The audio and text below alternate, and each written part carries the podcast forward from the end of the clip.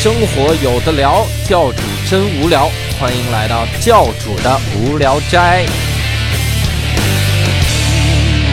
哟嘿，大家好，欢迎收听我们这次的教主的无聊斋。那今天呢，我们要聊一期特别厉害的这个话题，名字呢就叫“我不是药神”啊，就是跟这个电影有关啊。今天呢，我们也是一改以往的风格哈，我们请到了两位重量级的这个嘉宾哈，我们让他们来自己介绍一下哈，他们都跟这个电影有关。啊首先对第一位是，嗯，大家好，我是本片的导演啊，你导演，您您名字是呃，文牧野宁浩 自己名字都忘了，我 天！我是本片的导演文牧野，啊，不错啊，文牧野老师到了现场，然后我们还有一位老师是大家好，我是王传君，我胖了。啊，这这个胖子也太明显了，你这 你在电影里吃了多少个？你这怎么演的白血病呀？电影里边体重不过百，你这都俩王传君了，这快四个了，他那个也太哎，吓人了四个也。太吓人了，我靠！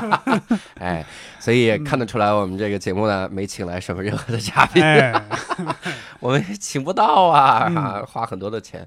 但是我们三个人呢，对这个电影啊，呃，都是很有感想哈，所以我们这三个人就凑了一期啊，本来想给各位来讲一讲。啊，我们这期的播出的时间呢，有一点点小尴尬，就是呢，嗯。我们是在啊赵雪莲老师哈两期节目之间播出。嗯，所以上一期雪莲那个播了之后，大家就反响特别的好，对，就是哇，我们就想听他聊啊，就想听。我说 这还不是只听他聊吗？是吧？对我们仨都不说话了，是吧？改成赵雪莲聊斋了，还真是，所以，所以我们心想，妈的，这至少要隔一期，这期就专门录咱仨说话，不带嘉宾。我觉得最最煎熬的是赵雪莲老师，他本身早就把这这两期录完了，一直等了好几个月，对对，播了一期还没播完，我还有天哪！等半期，哎，太惨了。这就是需要赵雪莲老师啊，及时转发我们的微博，哎还有我们无耻。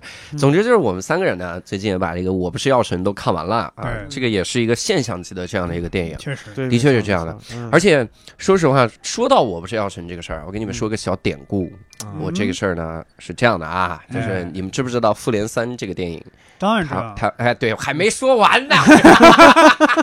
这个电影当然知道，这哎，伯伯老师在上一期赵雪莲那期憋疯了，这期一定要玩命强化，是吧？对对，对关键是好几个月之前憋的，到现在没缓过劲儿来，憋到现在。《复联三》这个电影之所以要延期，这是因为啥呢？就是因为徐峥老师他跟这个广电总局啊反映，他说啊这个哎，你要给国产电影一些活路，是吧？啊就是你这《复联三》一上映，我们这没法弄了。他不是有一个幕后玩家嘛？啊，当时，对，所以给他让路了。让路了之后，我们当时听说是徐峥老师一共有三个电影，啊这三个电影呢，其中有一个就我不是药神，啊所以我看之前其实我心中有点抵触的，嗯就是搞得就啊这个很尴尬的，是吧？对对对对，但是我看完了之后感觉还是不一样，我觉得挺好的，是吧？就是整 确实个看完了也是那样不。行，就是嗯，哎，我我特别想问你们俩一个问题，就是你俩看的时候哭了吗？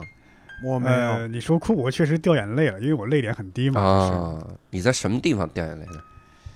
呃，基很多说来话长这个有很多个很多个点，很多个点。嗯，你比方说去看那个白血病人，还有最后那个最后一幕最最那个煽情的一幕嘛，就是嗯，一然后就大家目送他。对给他送行，等于是。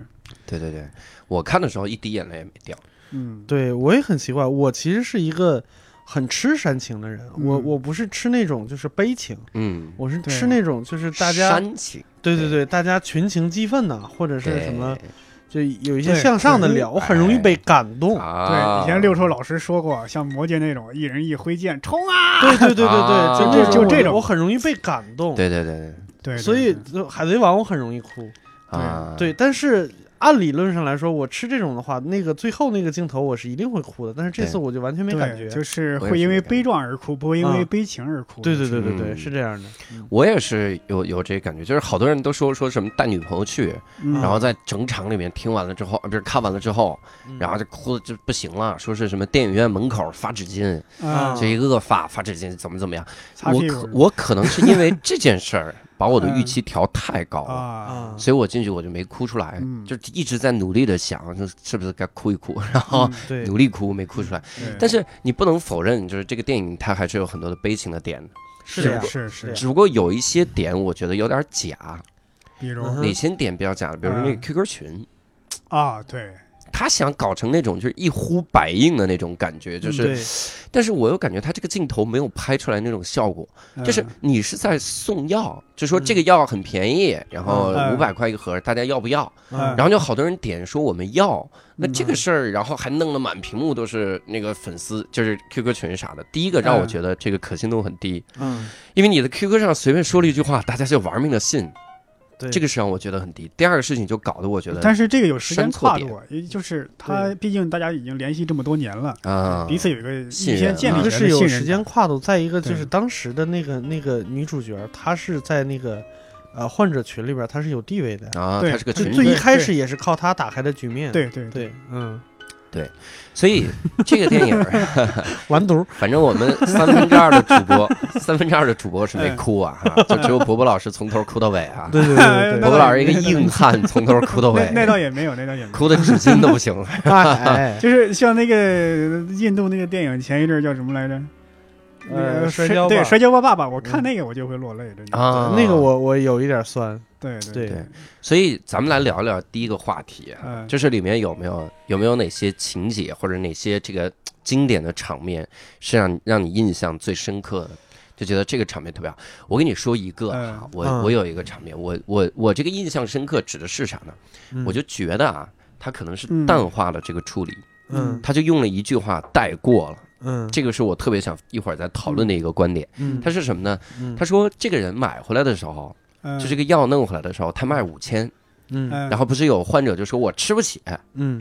他说五千你都吃不起，嗯。五千你都嫌贵，三万七的你你你吃不起，五千你都嫌贵。嗯。然后在这个情况下，我就往后想了一点，就是嗯。对这个电影里刻意处理这个情节。嗯，嗯，他最后卖两千，我相信也有吃不起；对。他卖当然五百，当然也有吃不起。对对对对，所以这一点他是刻意的淡化了，他没有说玩命拍，是的，然后还用了一句话，就是那个张张长林，嗯。啊，张长林说说我倒假药这么多年，嗯。我知道有一种病是治不好的，这种病就是穷病。对。他这个点他没有没有放大，但是他一笔带过，我觉得他他是一个很很聪明的这么一个对一对对对个点。对，是，对。他就稍微立了一下，然后让里边所有的人物都感觉不是那种非黑即白的角色就对就可以了。对，对。就是让真的是感觉所有的人都是复杂的，对。对。就除非就就除了最后除了那个徐峥洗的太白了，第一个对，除了那个药厂的代理，就是天哪，那太黑了，直接就把他拍扁了。对那个刚刚说的，他那个没办法放大这一点，因为你放大这一点，这个片子的主题就有点偏离。嗯。嗯，对，你说实话，就好像有人嫌房价贵一样，你真的降到五千一平，还真的好多人还是买不起。对对但你如你如果说到这一点，就涉及就有又又说到贫富差距这一块了，嗯，就等于偏离了这个影片的主题。对。对，没错，对，嗯，但是还是有一点经典的一些嗯老套的情节，比如说那黄毛一剃头，我就知道他死了，对，没错，没错，他要死了。对，你就看是你多久他剃剃头，就是徐峥一问他你多久没回家了，我就是他对他会他死定了对死，对这个时候，如果黄毛再拿出了他家人的照片，哎，有照片，有照片。还真有啊！他没拿那个徐峥，徐徐峥，徐峥第一次去他宿舍的时候，哦拿了就是他家人的照真片是死定了，这多经典的场景啊！对对对对这啥对事儿？而且这个照片拿的不止一次，拿了大概两次吧。第一次去他家，还有最后一次去他家，都就是这个这个影片能看出很多套路来，就是有很多角色，实际上从一出场开始，我们就能预测他后边的就是大概走向。对。他生来就是这个角色，就是为了推剧情用的。对，对嗯。所所以我一直在想一个事儿，嗯。有一个剧情这个地儿，我觉得我不知道是不是偏长的问题啊，嗯。还是他就不想这么设置。嗯我一直期待的是什么呢？就是因为那个药厂那个，就制药制药厂那个制药方那个人代表，嗯，他太恶棍了，就是他一脸的那个那个样，还有往上往身上扔屎，就是那一幕。一脸精英样，对，就是那个样。子。所以我特别期待的是什么？就是嗯他家人有一个得白血病，啊就，他家人有一个得了曼丽白血病。嗯，这是不是有点抓马了？就哎但是我我就在想嗯他的改变会怎么样？包括那个警察局长说嗯，我们永远要站在法这边。这个药一定要查，所以我就在想，如果有一个设定，嗯。哪怕都不演，就我我这个 drama 的这个点可能嗯。在于我要延伸，但我哪怕都不嗯。延伸，嗯，就是这个警察，他家里有一个白血病的病人，嗯。但是他仍然站在了法的这边。嗯。这个我觉得人物的性格就会一下让人觉得特别的硬，不会让人觉得难以接受了。就是因为大家看的时候，普遍都在想说你就是没有家里人但是这这这有个前提啊，嗯首先那个医药代表还有那个警察局长，他们是属于收入和社会地位比较高的那些人。对对对，就算家人得了这个病，对他们来说可以说不是特别大的负担。啊，对。你可能你看那医药代表，他可能收入不止，他收入很高，对。就算这个医药两万块三两三万一瓶，他还是吃得起，啊，可能会有这样的问题，对对对对对。他没有这种困扰。对，伯伯有什么特别印象深刻的情节吗？我印象很深的就是那个卖假药那个张天林什么张院士就是？张长林，张长张长林，嗯，他被抓住的时候居然没有出卖这个徐峥，对。对，这让我觉得很很好奇一个点。对，他好像从他跟徐峥借钱那一刻开始，就有一点要洗白的意思，对。对。对，而且他变成了一个过来人。嗯，而且我不知道是我看错了还是怎么着，就是警察去查找药的来源，去那个是养老院还是怎么着，就是那些老太太在一起嘛，对。嗯。呃，抓了一群那个、呃、病人，嗯嗯，其中有一个镜头一闪而过，好像就是那个张天林。张长林张长林啊，张长林，他当然是戴着口罩，就露两只眼睛。是吗？那个镜头大概就一两秒钟，就是他混在了病人中间，啊，我还真没发现，大概只有一两秒，唰一闪而过。那不可能啊，。那个时候已经抓起来了吧？不，没有没有，那时候还没有啊那个时候还没抓呢，还没有抓到他。他混在病人里面了，对所以其实所以所所以其实是抓到他了，但是他很聪明，跑了，对，而、嗯。而且应该那个老太太就是求警警官的那一一番话，就是我想活，我这药我就只能只能吃得起这份药。嗯，等于这句话，张长林也听见了。哦，哎，这样设定就合理了，因为他对不可能只是因为徐峥这个事儿搞的对怎么对样，对他其实就明白，他说如果我断了徐峥这个路，可能就是让这个老太太就完了。对对可能老太太这番话对他也是有一定的触动。哇，这你观察的太仔细了，搞得我都想二刷了。但是我我我不知道是不是我看错了，就是一个镜头一闪而过，但我觉得啊导演不可能无缘无故，哎有道哎，理。你不就是导演吗？哎，对，哎哎，哎 这个设定混了啊 我不。会无缘无故拍这么一个镜头。我告诉哎你们，，我刚才好像问的是伯伯有什么印象深刻的，不对呀、完了，人设全崩了，怎么回事儿？就是这个我跟伯伯啊，我们俩其实是亲兄弟啊。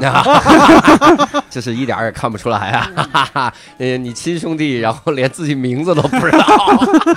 对，我觉得就是，而且那个那个，而且这个演员你们你们有印象吗？哎，有印，我我特别有印象，因为是啥呢？他早的时最早的时候就是宁浩的演的那个片子吧？心花怒放演那个流氓，对。演一个流氓，就是胳膊折了来讹钱那个。对，一个是他，还一个什么来着？烈日灼心里边演一个杀人犯，烈日灼心，就是烈日灼心那个结尾对，看了烈日灼心，他是他是杀人犯。演那个，但是我感觉就是宁浩他的电影里边有一些经典的坏人角色，这几个演员他演是吧？不是 是同是同一个气质的。啊，比如说，你想这个张长林换成九孔演，是不是也一样？啊，呃，还还真不一样。哎呃，张 为什么？嗯，因为你是可能没有看过那个《烈日灼心》，啊，《烈日灼心》那个结尾啊，这个张长林这个角色出现大概就几十秒钟，嗯，但是这几十秒钟给人印象特别深刻。嗯这几十秒演的是一个什么角色呢？演的是一个杀人犯被抓着了，等于是自己坦白，对，嗯坦白的时候警察做笔录演那个经过，那一点他拍的是用纪录片的手法拍的。啊然后很多观众都以为这是不是真的拿那个现实中的那个记录那个警察录的那个录像放到电影里边去了。嗯嗯嗯，很多都都都这么怀疑，就是这个人的台词功底、演技真的是特别传神，他有，那种他有这种那种狠劲儿。啊啊，而你说那个九孔，他可能完全是一个他是个综艺咖，我知道对，道，是一个比较滑稽的角色，对因为他演这种狠劲儿来，他可能不不够到位。对啊、对我明白。但是我的意思是，就是在宁浩这个体系的电影里边，嗯他可能他的这些坏人都是有一点点脸谱化的，对对对，对。嗯，他好像坏的程度什么都都都差不了太多。而且那个，但是，嗯，你嗯。说，你先说，而且那个张长林，他面对警察审问的时候，他可能也做了一番犹豫，嗯。就是警警察谁谁卖的假药，嗯。我卖的，说你看你这假药，你你都不在上海了，你怎么还卖？怎么可能卖假药？他说要坦白了，可能是。嗯，给我一根烟抽。说了想了一会儿，还是我卖的。对。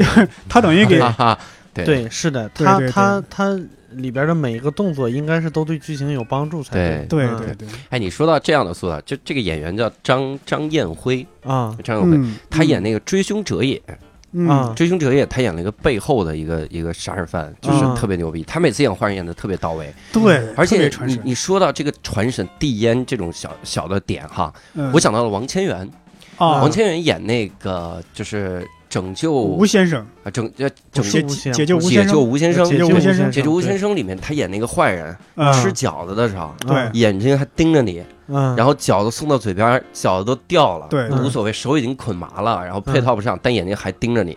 对，我靠，那种特别就这种小细节，真的让你觉得这个人特别的牛逼，是的就是演技演技爆棚，是吧？是这种感觉。不靠硬吼，我觉得如果是如果是小小鲜肉来演，又会是那种嗯，我不可能说的，尽管对，就是我，是我卖的。这就是一个好的演员会通过各种手段来传达这个戏对份，对对对对，特别牛确实是，嗯，还有你说那个那个解救吴先生里边还有一个片段，我记得很清楚，就是刘烨要爬墙追那个逃犯，嗯。刚爬上墙一瞬一瞬间，那个逃犯突然一转身拿枪指着他，嗯，就俩人的一瞬间的眼神交流，你就感觉会有很多戏的戏在里啊面，就是，对，是嗯。刘咱们 继续聊这个电影，聊这个，特别好呃。我不是药神嘛？对，哎，这回人设记住了啊！嗯来，下面我们请王传君，然后对，聊一下，你印象比较深刻的情节。嗯，我这个情节太惨了，我还是回六兽吧。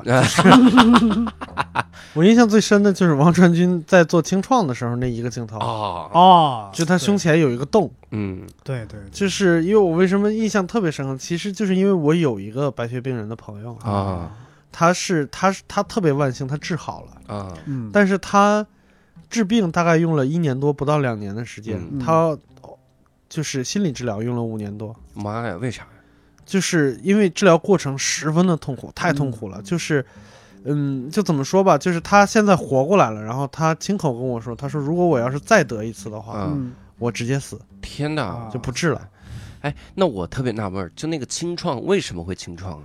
就是因为那个、那个那个洞不能让它愈合，要一直往里边用东西，然后那个那个那个伤口，嗯，那个伤口就是你时间长了以后，你总得让它保持新鲜，要不然就、啊就就就啊感染啊啊什么之类的那种。我的天哪！所以你看它那儿其实洞那儿其实有一个支架撑着那个东西。对对对对这个我也我我也不敢保证啊，就是大概是、是那么一个意思。嗯就我印象最深，听我朋友讲的，就是，呃，就是治白血病里边有一个环节，就是要在一个无菌舱里边，啊，然后这个无菌舱里边，要他要在这个无菌舱里边待待一个月。一个月，对，那个舱大概有多大？就是就是我们电影里边经常见的，就和和和棺材差不多的那种。啊哦，那个王成有电影里有一个镜头，就是脸上，呃，有一个一个呃一个类似于红的十字架似的东西，它正好光打在脸上。对对对对哦。对，要在无菌舱里面待一个，他说那一个月就大概二十多天，三周多，嗯。嗯。二十多天的时间，他睡过最长的一觉嗯，是二十秒，我天哪！就不能睡，对对，就是一睡就就就就把你弄醒。我天！然后他在里边要进行什么换血呀、什么之类的，就这种，我天哪，哎呀，就是我天哪。几乎！就出来以后人整个就是疯掉的，对对嗯对，而且心理压力特别大，心理压压力大到什么程度？就是在他们那儿治白血病的人，基本上有几个特征：第一，家里有钱，嗯治得起；对嗯家里有钱，基本上就是社会精英家庭；然后第二都是年轻人，嗯，因为即使家里有钱，你到一定岁数也觉得花这个钱不值了。对对对，所以跟你在一起的都是那些有朝气，然后有希望、有未来的年轻人。然后今天死一个，明天死一个，就是嗯而且人在那个那个决定中有有非常多感动人的故事。对，嗯然后他就是治好了，然后医生跟他说说你五年之内只要不复发，这辈子基本上就没什么问题了。回去以后他。就是可能他家里边就是他妈什么的，还是一个就正常的，就是家庭妇女什么之类的。嗯那经常还会，哎，你怎么不联系你以前的病友啊？嗯啊他，说我不敢联系，我怎么联系啊？对，他他妈还自己联系打过去，哎呦那个什么，你们家孩子怎么样了？我们家孩子没事儿然后那边就直接就不说话了，就就就生存率非常非常的低。对，对，好家伙，就治疗过程是非常，因为我知道他治疗过程非常痛苦，所以我看那个的时候，我心就哎啊就疼了一下揪的慌。对，就疼了一下。对，嗯，而且里边是那那里边真的是老的少的男的女的都有那种，特别逗的一点是啥？就是王传君，嗯，我今天还看了一个他和那个金世佳，啊，就是两个人的一篇文章，就是说《爱情公寓》现在不是拍大电影嘛，嗯。然后邀请他们去演，然后这俩不演，所以你啊。看《爱情公寓》大电影里是没有关谷神奇的，也没有展博，啊。没有他俩，因为他俩不演，啊，因为王传君是怎么样，他一直在努力走出来这个爱情电影，呃，爱情公寓的这个这个阴影，啊就对他以前就演傻子嘛，那已经不是那都阴影了，简直就是乌云了。对呀、那都不需要演技，光顾神奇。对嗯。而且他里面还透露了怎么说说好日语嘛，怎么说出日本人的中文嘛，啊。就是所有声都是四声就行。啊。我叫光谷神奇，都是四声，对，四声都是很很神奇，就 这种感觉。嗯，所以那里面完全不需要演技。嗯。然后我我更欣赏的是啥呢？他特别逗，他当年那个王家卫那个《摆渡人》不是出来之后嘛，啊拍的对对对奇差无比嘛，对对对然后所有人都说不喜欢。嗯，然后王家卫不是发了个朋友这个微博啊。说我很喜欢，啊，然后无数的明星不就在那说我喜欢嗯我喜欢我喜欢，就只发那个嘛。对王传君自己发个微博我不喜欢，然后对王传君就上热搜了。对，下边还有人说你这样不好，他说不喜欢就是不喜欢，对对啊，真神奇！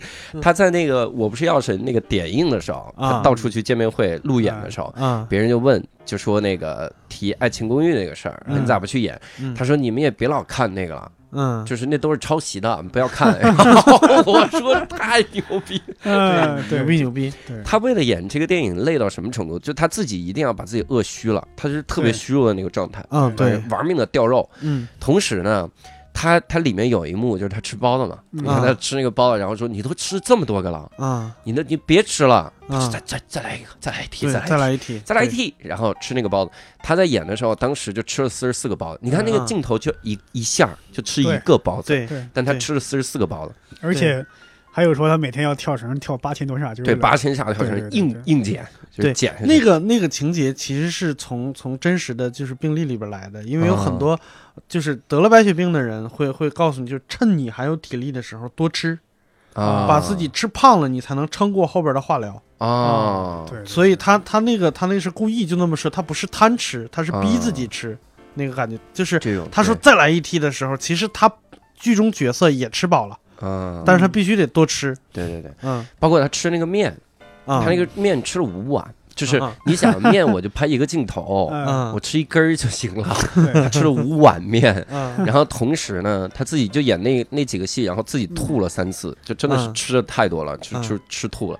所以我觉得他真的特别的拼，尤其是拼到啥程度，就是嗯。我我特别印象深刻，我觉得他演技绽放人性的光辉的时候嗯。是两幕，一幕是他他在那个病床上，嗯，徐峥来，看他，对，嗯。然后他说头发蛮精神的了，嗯。就是那一幕，哇，超级虚弱，然后又乐观，并且是啥呢？我心里对你的情感很复杂，对，没错，都在那一句里了。对。对。然后吃个橘子吧，然后嗯是那种。但是后面我插一句，那个营养师顾中医发了个微博说，嗯其实得了这病的还是少吃橘子比较好。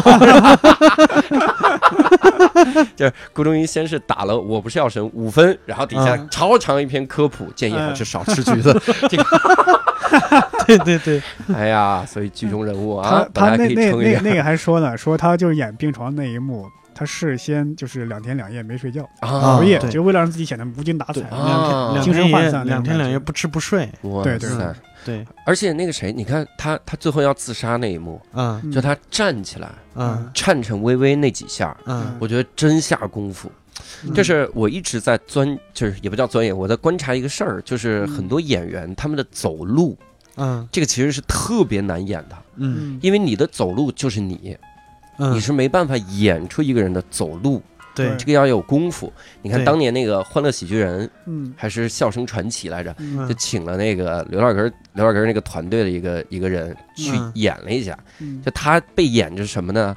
别人拧着他的耳朵往前走，嗯。但是他演一个灌了迷药的感觉。嗯。他那个脚呢，就是用小碎步。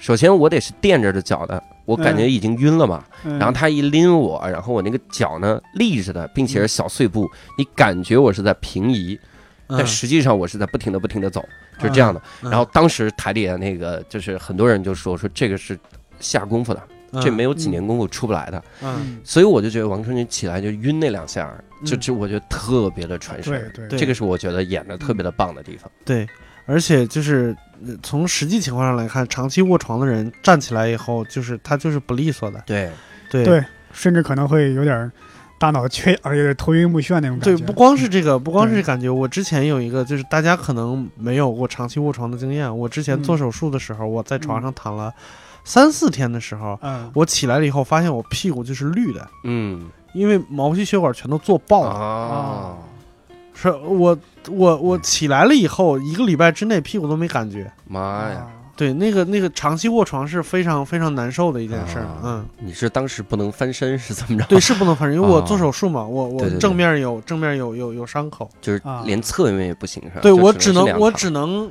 我只能正面躺着，或者是稍微起来一点，就是嗯能、能歇一歇腰，啊，然后屁股上面要休息，就只能就往往屁股挪一点，然后垫一个枕头，啊然后挪反过来再往这边垫一个枕头什么，这就只能这么休息。对对对，嗯哎呀，挺吓人。嗯而且我在里面还看到一个，就是这种感觉，就是王传君他这个人，他这个角色，啊他是一个特别想活下去的角色。对对就他从一开始他就是特别想活下去，所以他对最后自杀这一幕其实需要特别大的勇气。对，没他要错，他要对怎么想？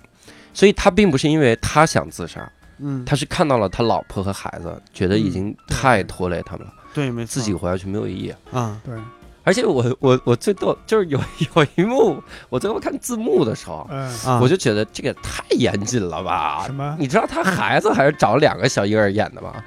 一个是一岁的小时候，一个是两岁的时候。哇塞！我说嗯太严谨了，专业，这就是专业的态度，不是对糊弄。对，嗯，好就超级严谨，感觉。嗯，嗯还有什么吗？哪一幕比较印象深刻？我觉得，我就是有一个有一个地方感觉非常非常有触动，就是他第一次去那个那个就是小黄毛的就住的地方的时候，啊，把药拿回来对他那个他那个宿舍就一看就是就是一帮被药压垮了的人，这对一个居住环境，因为嗯他们没有。没有任何实业了，已经。就没有任何固定资产、流动资产全都没有了，对。就只能群居。对，然后包括他们后边找的很多小旅馆什么，其实都是这种人，就他们的实业都已经卖光了。啊，就只能就是他们也就比流浪汉稍微好一点，就是他们聚在一起互相打气儿，有那么个地方，啊。就那种场景，其实是让我感觉非常非常压抑的。对。对，我我想起，突然临时想起来，那个就是徐峥最后考虑再三，还是让儿子出国了，等于是。嗯，对对因为他觉得自己有有风险，对对他他觉得自己最终是是会有一个下场的。对，而且他等于是个人完成了一次转变升华。是原来可能就是自私自利，嗯，凡事只考虑自己。我就算过得再怎么样，他是我儿子，我就得把他留下我留在我身边。嗯，甚至我可能就是为了故意恶心你，恶心你，我也我也不让我也不让你把儿子带走，嗯对，会有这想法。而且有两幕它是互相呼应的。嗯，一开始，他的等于是他小舅子要出来要揍他，嗯。他在旁边吓得直接站着对对。都不敢动了，在旁边就贴着墙站都不敢动。对，哎，结果后来又反过来了。那个因为黄毛被车撞死了，他要揍他小舅子，他小舅子嗯。贴墙上，啊反一句话对不敢对是的说那种。就是其实没有胆儿大胆儿小这件事儿，只只有只有有理没理这件事儿。对对对对对，嗯。而且我觉得这个插个题外话，嗯，我觉得周一围在里面的这个打扮啊，这个扮相啊，嗯。太像小栗旬了，尤其是他那个中分头发还偏下来的时候，我说嗯。就是照小栗旬设计的吧？你知道我会想起来谁吗？我会想起来段奕宏，段奕宏啊，对，因为他这个角色就让我想起《烈日灼心》里边那个段奕宏那个警察那角色。但是如果这篇我觉得段奕宏来演的话，就有点太老道了。啊，就是对没错因为曹彬他必须是一个年轻的警官，对他有自己的价值观的冲突。对对对段奕宏一来就很 hold 得住啊，这不就是他一定会能处理啊？我我喜欢周一围耶。对对，哎，这个对对，王传君跟周一围是好朋友，哎。最后还抱在一起。对对我我挺欣赏他们两个的，下次还找你们拍电影。好吧，好吧，好吧。这俩人就是入戏太深，现在已经出不来。我跟你说，真的。对，但是我也啊，对，好吧，没事儿了。我刚想，我刚想说我已经转变成周一围了，后来好像没有，发现没转。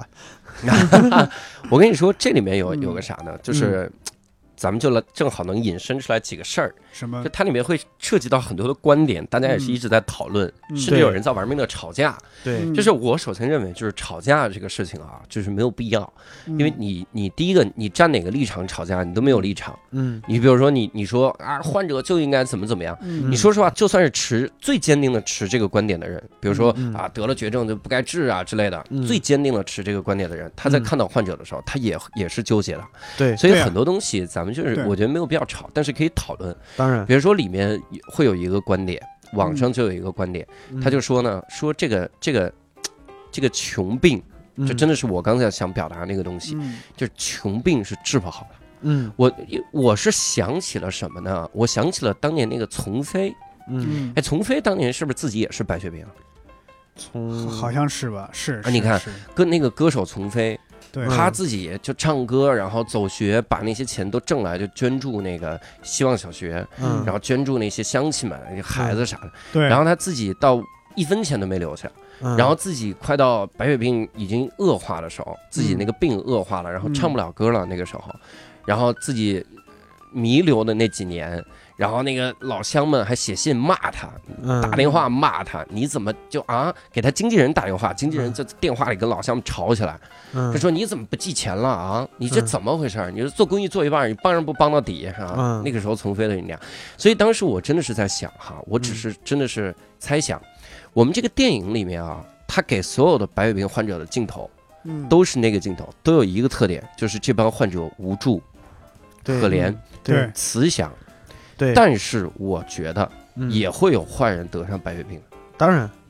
你当然。里面有一个镜头，我觉得处理的就会是这种，有让我让我觉得会有这个风险是啥呢？嗯。有一个有一个场景，是那个人他们不是吃了假的那个格列宁吗？嗯。实际上那那药叫格列卫，对。对他他吃了假的德国格列宁，然后吃完之后老太太住院了，老太太出出了点问题，然后那个家属来找的时候，第一句话就说：“你们这药把我们老太太给吃坏了，你们得你们得想办法，要不然我就把你们给点了。”对，嗯你看他完全就不管别的了，反正我们家这个，就比如我要我要治一个病人，然后这个病人现在治不好了，那无所谓，那所有人都不要治这个病啊，就是这种感觉。所以我就当时我就在想，会不会有的有的人就是这样，比如说他都不来跟你说这一事儿，嗯。他一吃吃坏了，他就给你点了。甚至说他买不起了，哎，对，那什么突然有一天他发现五千块他也买不起了，他心想啊，那我治不了就都死得了。然后我觉得我觉得就是他那个情节设置的其实是，他不是要真的过来把他点了，就不是说别人别人都别想治的意思，对，他是要开始赚钱了，啊，他他是过来讹钱了，或者说哦或者是那什么呢？情节上是为了引出张长林这个人物，对，没错那，情节这不废话，我们导演老说废话，哎，再这么说话，下次次不请你。这个电影一拍完啊，解读权就属于你们。哎，对对对，是不是啊，什么哎鬼？所以我我我就在想哈，肯定嗯是有会有一些对，肯定好吃会有。懒做的人，就是在他们也得上这种病就。在我小的时候，我嗯们家附近还真有一个这样的人，他是得了什么病我不知道，他就是整天说，哎呀，就是抱怨嘛，说我这样只能就是等死了。嗯我就感觉他特别瘦，小时候真不知道他得了什么病。嗯当时我们家呢养了那个有有个鱼缸，里边有几只乌龟，嗯他呢就是没事老去看。有一天我爸不在家，我跟我姑父在我在家里看电视，我姑父说了一句：“他把你们家乌龟拿走了。啊，”就啪，他就拿着乌龟在地就拿出去，在街上我直接往路上一摔。砸，哎对对，对当时把我气的，我说他也没得罪你，你你干嘛就就这样？他说不是我摔的，啊，这不都看见你这 不是他就对对，对，他就等于逮着机会要发泄一下，等于。嗯这个是我我我说你这个观点好像从从从从现实意义上来说，就从根本上就是错的，因为这个世界上没有那种非黑即白的好人或者坏人，对对对对对，好人得病，坏人得病，任何一个人在某一种情况下都有可能会崩溃。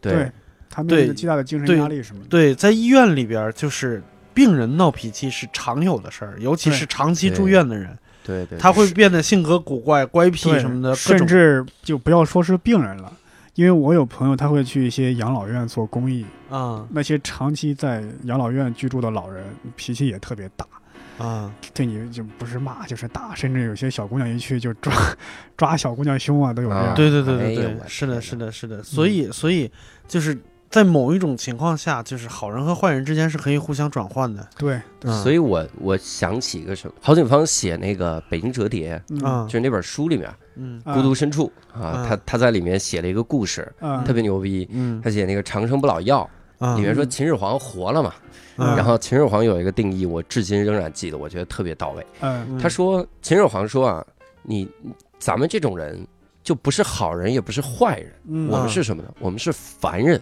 嗯嗯什么叫凡人呢？凡人就是顺境中有不忍之心，嗯，逆境中有害人之意。对，没错嗯，就是我逆境的时候都别活，嗯然后我顺境的时候，我反而觉得妈的，真是我帮能帮就帮一把吧，啊，一定是这样的。所以说这就是凡人。啊，可能我觉得这里面对这个，对你你你打比方说，就是这一帮病人可能在面对什么问题的时候，马上会同仇敌忾，去人家那个药厂门口对。闹啊什么之类的，其实就是要求完全是无理的嘛，对。他会泼粪什么的。但是也许是同样一拨人，你跟他聊到生命什么的时候，马上这拨人就会软下对。来。，嗯，其实这个有时候它会形成巨大的破坏力，有时候也会啊。形成一种凝聚力。你比方说嗯，这个电影的人物原型陆勇，对吧？对嗯对，他是当时被检察院起诉到法嗯院，三百多个白血病病人就是联名写信为他求情，最后等于是取保候审，最后无罪释放。啊，但就是当这种，还在这种这种同仇敌忾这种精神能够用到一个这种渠道上，还是能起到一个特别好的作用，就是，嗯，没嗯，错，所以这个这个电影里之所以让徐峥入狱，是给我们普法，就是对，三年以上八年以下，判你五年，对对不对？对对对，而且而且提前释放，啊，还还可以提前释放三年嘛，刚好至少得三年。对对对。这而且结尾还补了一个结那个正能量结尾啊！现在没人吃那药了，那药入医不是现在没人吃印度药了，那正版药入医保了，等于这。但是你仔细想想啊，嗯正版药入医保，嗯这个这个说法就很逗，嗯，就是制药公司还是卖这个价，对，呃，然后还是卖这个价钱比以前便宜了，便宜了。吗？后边字幕是这样的，说中国对这种抗癌药是零关税，嗯零嗯关税啊肯定是要。所以就便宜了。对对对对，而且我我看了有这个判例，就之前在美国，嗯，美国有一个药是什么药呢？就是也是一个特别有效的药，我这名字啥的全忘了，嗯。就是。这后来我想了，不说名字更好。然后 他这个药是干嘛的？被人买断了，买断了之后呢，那个人就定的特别贵，嗯。啊，原价呢可能一粒儿就是比如说一美金，嗯。比如说啊，嗯，他给你定的是现在一粒儿是一百多美金，三百一百多一百三十七还是多少美金？嗯。穷人就就完全吃不起，然后所有美国的政客都反对他，嗯。然后希拉里，然后特朗普，就这两个人出奇的站在了一个阵线上，就反对他，就说这个定的太贵了，让大家吃不起这个药。对但是没办法，嗯就是 FBI 来查，没办法，就就完全没法判，没法抓。对，他不违法的。对，后来怎么办呢？FBI 就想了个办法，说这他娘的，你肯定有其他的商业欺诈吧？然后就给这哥们儿抓出了其他商业欺诈，啊判了七年。啊那他这个财产不就没收了吗？嗯，然后就充公，然后充公了之后把这个药价又降下来，然后想了对。这么个判例，挺逗。的。就是对，呃，好人要比坏人更聪明才行。对，没错 没错，这个是这样的，对我网上还有一个观点哈，这个是嗯。我看到的一个观点，但是我不同意这个观点哈，啊就是我看完我就觉得不同意了。他说这个得了绝症之后嗯。还想活下来，这其实是一种贪欲，嗯，就是这个时候你如果再去苛责药价贵是没有意义的。他就是就看你的财富能匹配多少了嘛，嗯。啊，这样。但后来我想了一下，这个其实不是这样。嗯。你比如说，如果我现在得了个奇怪的绝症，嗯。那么我吃某种药，这个药只是为了，比如说就是缓解痛苦，嗯。那我相信很多人是不会治的，嗯。这真的会有人不治了。嗯。那但是这个曼利白血病这个药啊，嗯，它是有效，就是它吃完了之后，真的能治。对，没错，而且你说实话，我觉得你你吃这个药吧，你多活一天，你就能等科技进步那天，对，等到那天，活多活一天就有多一天的希望。对啊，对第二天也许就进步就治好了。没错，所以这个药我觉得还是应该吃，对这个观点。当然，前一阵子我听了一个什么样的观点嗯挺好嗯，就这个说法我觉得也挺逗的，也也让我了解一下格列卫这个药哈。啊，他说呢，说很多人问，一个一粒儿五美元的药，我要卖到好几万美元，嗯。就好好好几千美金，嗯。嗯。我我这个是不是太黑了之类的？嗯。然后他说有这么一个观点，嗯，他是这样的，他说这个药啊，第二粒儿成本是五美元，嗯。第一粒儿成本是一百年加五十亿美金，嗯。所以研制它格列卫这个药的诞生，那得是从一八几几年开始。嗯。嗯，然后一直在研究，就嗯。期间有无数人在前任的成果上创新、创新、嗯。机遇、巧合，成本巨大，就是。对。对，所以才最后研制成功了这个东西。对，嗯所以你说这个，我真是特别想讨论。你说这个嗯。这个药价定这么高，你说嗯。这个到底是合理还是不合理嘛？这个很难说合理不合理。就是还有一点是什么呢？就是这个得白血病的人，嗯，第一，这个病很重，长期服药，但是它覆盖的人群概率是很低的。它不嗯像感冒发烧得的病很多，吃药的人也多，它无形中人吃的这么多，它就降低了这个成本，边际成本等于是。啊对，然后这个药厂研发这种药，等于是是怎么着呢？就是这个概率很低，但绝对人数很多。嗯，他攻这个方向就是要赚钱的，啊，就是要赚钱的，当然对吧？？它这个赚钱，你你没办法讨论这个合理不合理，但是还但是有这么一个期限的作用。嗯期限就是说你你前五年，你前十年，你已经赚了够钱了，已经够本了。对难道五年、十年之后，你还要卖这个价格吗？啊，有这个专利权的问题，还有尤其是医药的专利权的问题，那跟那个书本啊，跟其他的科技啊，它就不太一样。我觉得嗯对，没错。是这样。一个一个著名的案例就是伟哥，嗯，对，嗯伟哥就是前几年专利专利期限一过，就是各种国产伟哥全出来了，卖的巨便宜无比。哦天哪！嗯，那不敢吃啊。我们也没必要吃啊。然后，哎，就是我我提供一个思路啊，嗯就是也是我我看来的一个观点，就是它不一定对，嗯就是你说这个药厂花了五十年，花了上百亿美金，嗯它不是发明了这个药，嗯它是发现了这个药。嗯。嗯。然后他所有的理论知识基础，然后包括我我不相信是他们发明了某一种物质来治这个东西，对嗯对，他们所有的站在的就是就是化学基础的前边的那一部分，什么基础化学做的各种各样的研究，嗯。然后这方面的各种各样的文献，嗯。就是他们做这一切事情的那个基础，那个又没有人给钱，对，就是利用利用了已经稍微还算比较成熟的理论，还有论文是吧？只是他是做了一些资源上的整合，投入了一些人力或者一些对。科技上的成本，是这样的成本，而，不是，理论的，基础的成本。没错，这个，所以从这个角度上来讲的话，他在别人的肩膀上做了一件事情，然后他要把这件事情收费，就是要把自己的所有的他，因为他的目的不是收回成本哦，嗯他不是说我要把我这五十年买回来，不是要把我这五十年花的钱收回来而已对哟，他是要赚钱的哟，对对对对，对吧？对，嗯，而且你要说，呃，当然赚钱，企业赚钱都可以，但当然是唯独这个药企，它涉及到一个伦理、一个人性、社会社会权益、社会责任的一个问题。没错，没错，嗯，而且现在，因为有时候医药公司，你看在这个电影里边就体现出来了，它的它的力量是非常惊人的。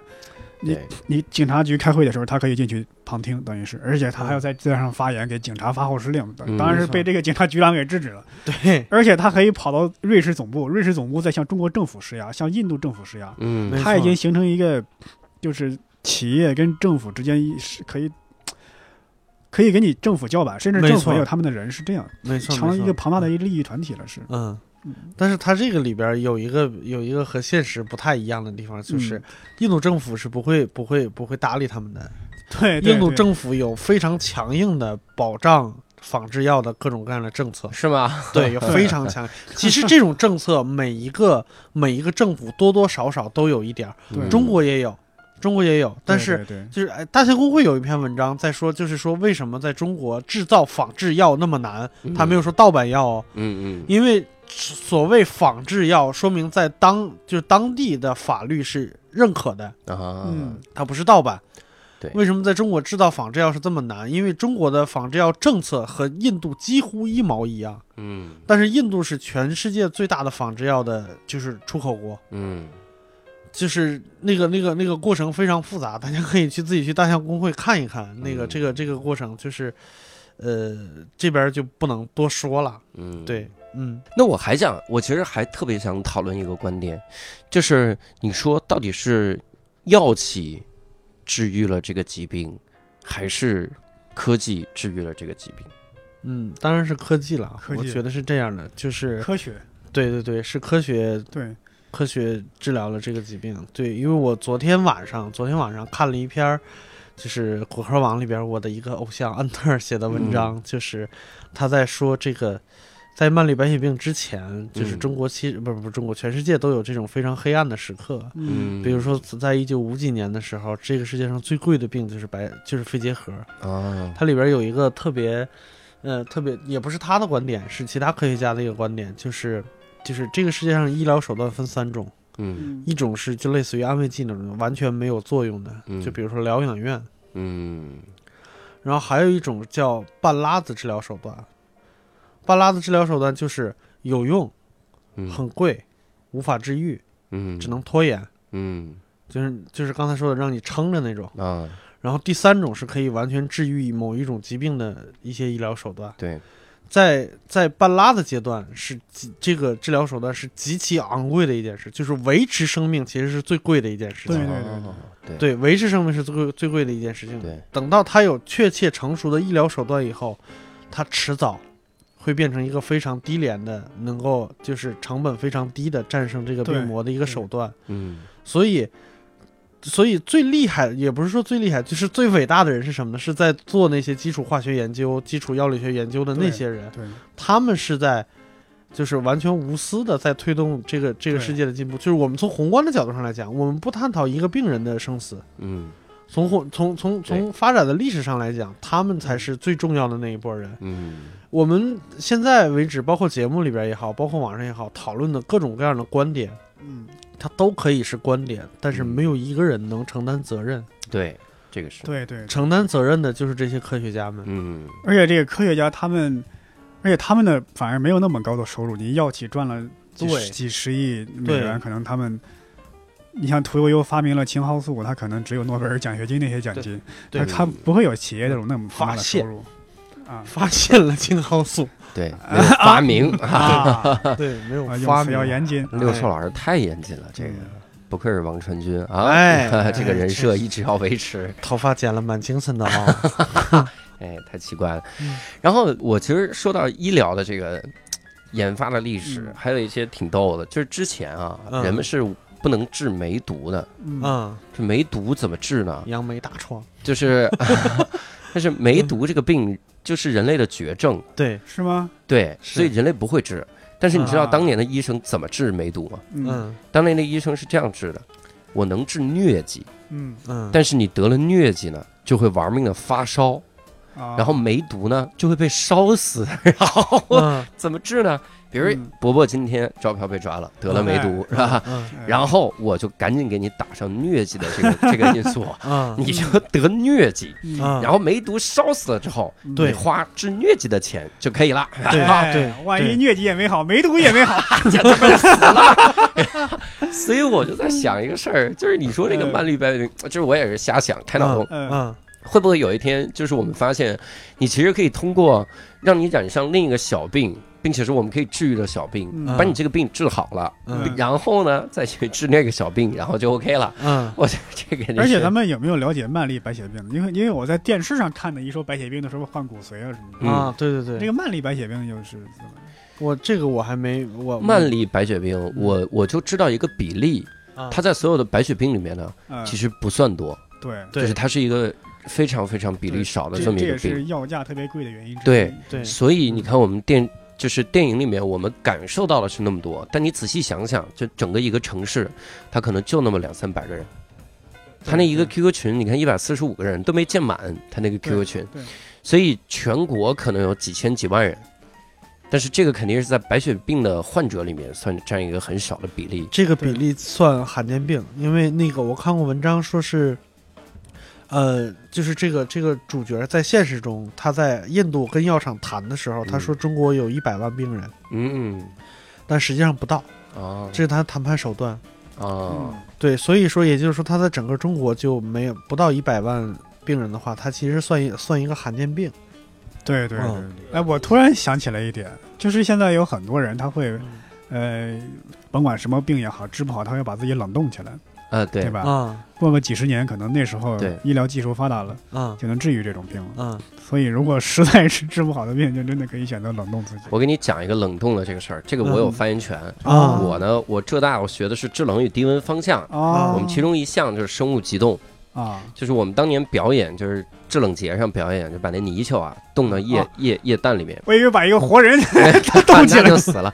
我们把一个泥鳅冻起来，嗯。然后冻完了之后呢，给它解冻，然后用生物的解冻方法解冻，解冻完了之后泥鳅还能活的。啊秘诀呢，就是换一条泥鳅，然后不是 不换，你这是魔。术，这你这是对，你这是魔术，你不 魔术魔术协会的吗？你是 但是真的就这个技术啊，特别的嗯牛。但我担心的是什么？就是包括那个《三体》里也在说这个技术嘛，就动五十年之后再怎么嗯怎么样。嗯我就担心的是，在这五十年期间，嗯我是对我的身体没有操纵权的。对那么万一发生点啥呢？比如说你来我们这家机构，我很有可能醒了之后，你们这家机构都消失了。啊啊那我消失了，我这还玩啥呀？对那也有可能，比如说有一天你这儿地震了，断电了，那我这哎断电了，我操，完完犊儿，没错，嗯。气候变暖，然后我这升温了，是吧？你说这怎么对整？之前也有很多电影就是描述这种场景，就是，呃，在星际旅行的时候，大家都要睡嘛，嗯，有一个人突然醒了，就完犊了，为啥呢？因为他比如说你在这个你在这个箱子里边睡睡睡一百年，你醒来以后你还是二十三岁，对他只要一醒就完蛋了。对，但是他一醒，他他首先他要孤独的过完这一生，因为没有人能醒着过完这一百年。啊，然后他塞他能不能经受住这个压力？因为他也没有别的地方可以去，他只能在船舱里边待着。天哪！他这么大的心理压力情况下，他会不会把别人也叫醒？啊，对。或者他不叫醒的话，他会不会直接杀了这个睡睡觉的人？对。对，这个这个是挺恐怖的一件事。对啊嗯，所以就是你，比如你给我冷冻起来，我自己关一个冰箱里，对。你们都出去了，对，突然化了我醒了，化了呀！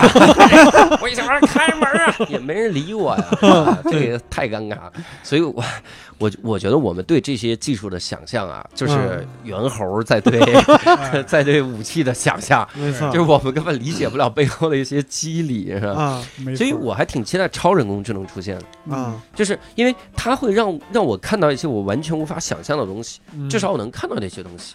比如嗯超人工智能可能出现了之后，往里边去随便随便得，啊就对跟打个喷嚏似的，打完就行了，然后，那种感觉。就比如说万一以后大家都选择冰冻对，比如说超 超人人工智能，比如说它能嗯。就是造一些纳米机器人，对，嗯。就是直接打到你身体里边去干掉那些细胞就完了。对而而且你想啊，我们不就是因为细胞太小了，太太多了嘛，是吧？对。嗯。如果它足够牛逼，那不就把细胞换一遍不就行了？对。所以在这种情况下，就这我觉得未来还是很值得期待的。对，是的，是的，所以就啊活生生的聊成了一期宅对男节目。科幻啊，嗯哎，就是 我们明明是在看电影，但是总而言之，嗯就是这部电影啊，无论是从这个演员的演技啊、导演的这个安排，嗯以及他最后能引起的这个思考，嗯，都是一个非常值得去推荐嗯大家去看的这么一个。强烈推哎，荐。强烈推荐大家看的这么一个电影。嗯然后与之相对的，还其实有一个电影，嗯有一个什么电影呢？叫做《浪潮》。嗯啊，这个电影是啥？他们就说说这部《我不是药神》这个电影啊，嗯它是为了唤起大家的意识。嗯而浪潮就是告诉你，唤起了大家的意识之后，就是变成了那种集体意识之后，你会嗯你会面对什么样的东西？对，浪潮这个电影讲的是啥？不知道你们俩有没有看过嗯听说过但没看过。《两万五千里》？然后呢，浪潮这个电影讲的是有一个老师，嗯这个老师想要在他们班里做一个伟大的实验，就所谓伟大的实验，嗯他就开始给他们班定一些班规，嗯。第一开始都是小的规则，嗯都特别小，每天坚持做某某一件事儿就行然后呢，比如说你谁不服啊，我嗯我明天让你们都剃头，嗯。可能有的女的就不不乐意吧，嗯。那我就让你知道你这是违背集体意志的，啊嗯。然后就要把你怎么怎么样，就嗯。骂他怎么样，所以嗯。大家都剃头。后来他们这个班慢慢慢慢规矩越来越多，嗯。就完全被这个老师洗脑了，嗯。让他干嘛都行。所以这个老师干嘛？让这个班开始有自己的符号，嗯开始有自己的那些旗子什么的。嗯一晚上要在整个的城市里面画上这些旗子，然后嗯画上自己的标志，完完全全变成了一个这个，就是他们说法西斯嘛，就完全嗯变成了一个法西斯的这么一个团体，嗯特别的恐怖。嗯所以这就是唤起了大家的意识的这个感觉。所以他这两部电影，他们说这个对比着看啊嗯啊，有对不 首先，这个电影讲的东西都没错，就《浪潮》这个电影讲的东西都没错。对，但是大家都传这个电影是根据一个真实的大学实验改过来的。对是吗？对，是然后这个真实的大学实验呢，是基本上是一个特别厉、特别特别厉害的一个谣言，啊，就是没有这个实验没有这个实啊验，。没有不不不这个实验。嗯，这是属于一种辟谣的反辟谣的反辟谣。我靠，哎，等会儿装了几个辟谣，这是？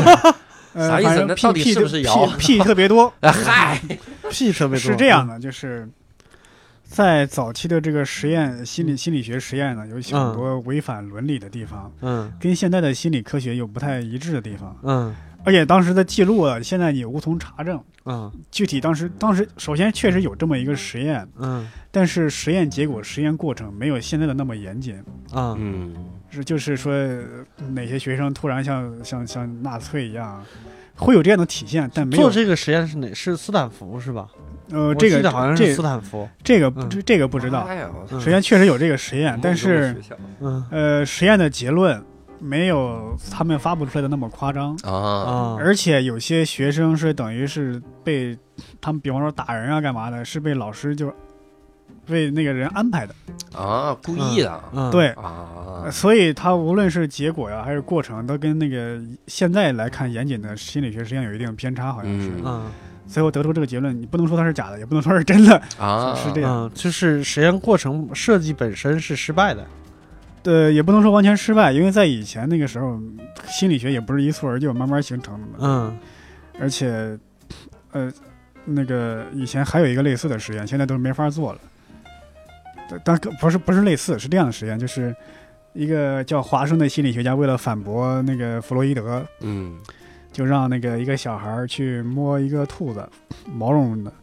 他一摸这个兔子，就拿一个金叉在他耳边啪敲一下，这小孩就被吓一跳。嗯嗯嗯他说，如果是弗洛伊德呢，从此这个小孩呢，他就会对毛茸茸的东西留下心理阴影。嗯啊，他说，如果弗洛伊德理论学派，他会说小孩从小摸到了母亲的阴毛，导导致是这样的。啊，但是我通过心理学实验，我能让他，我想让他怕什么，他就怕什么。啊，啊，就是这这种心理学实验，你现在来看，它的第一过程结果，第一有点不人道，而且还有不严谨，它的结论跟它的过程实验的本身会有一些冲突，是吗？对，嗯没错。这个实现在主要是为了保护动物，对吧？对 嗨，这个实验不就像发条城的那个里面那个惩惩罚那个实验吗？对就是逼着你看所有的犯罪的场面，嗯然后特别的恐怖。对对，行，所以大家回去之后 把这俩电影好好看看啊，给你们好。留作业。好。看啊，一个是嗯。我不是药神，然后一个是浪潮。对，所以呢，今天呢，我们也感谢啊两位嘉宾，一个是嗯。胖了的王传君，哎嗯，周一伟，王传君，周哎。周一围，哎，周传周传君，周传君哎，周传雄，哎。然后哎。还有我们的这个导演啊，文牧野，文牧野和宁浩和徐峥啊嗯三位一体。就今天我到底跟几个人聊？我他妈我一个人跟五个人聊是吧？有一个是三个人格，有一个是两个人格，不是不用不是只有你一个人吗？我需要这个药了哈。啊，所以呢，我们今天呢也是把这个简单的给各位聊一聊啊。嗯如果各位有什么想讨论的东西，咱们都在后台可以跟我们一块来评论，一块来留言，一起来讨论。嗯然后同时呢，如果各位想看到我们平时现场的演出，那嗯也可以关注我们的公众微信公众号，叫“单立人喜剧”。哎，单独立这个人的喜剧啊？如果你是外地的听众哈，嗯无聊斋现在牛逼了，无聊斋现在不是啊两个听众了啊，哇无聊斋现在有十二个听众，然后的天哪！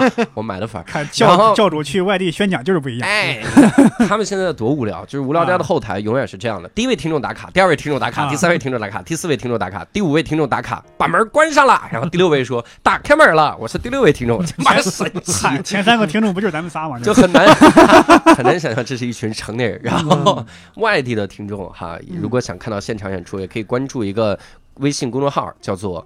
惊讶喜剧啊，叫我都惊讶了，这也是喜剧是吧？啊 就关注这个号，然后我们也会经常哎去外地进行这样的演出。那呃，非常感谢各位的支持。那我们今天呢就聊到这里，我们以后再会，再见。拜拜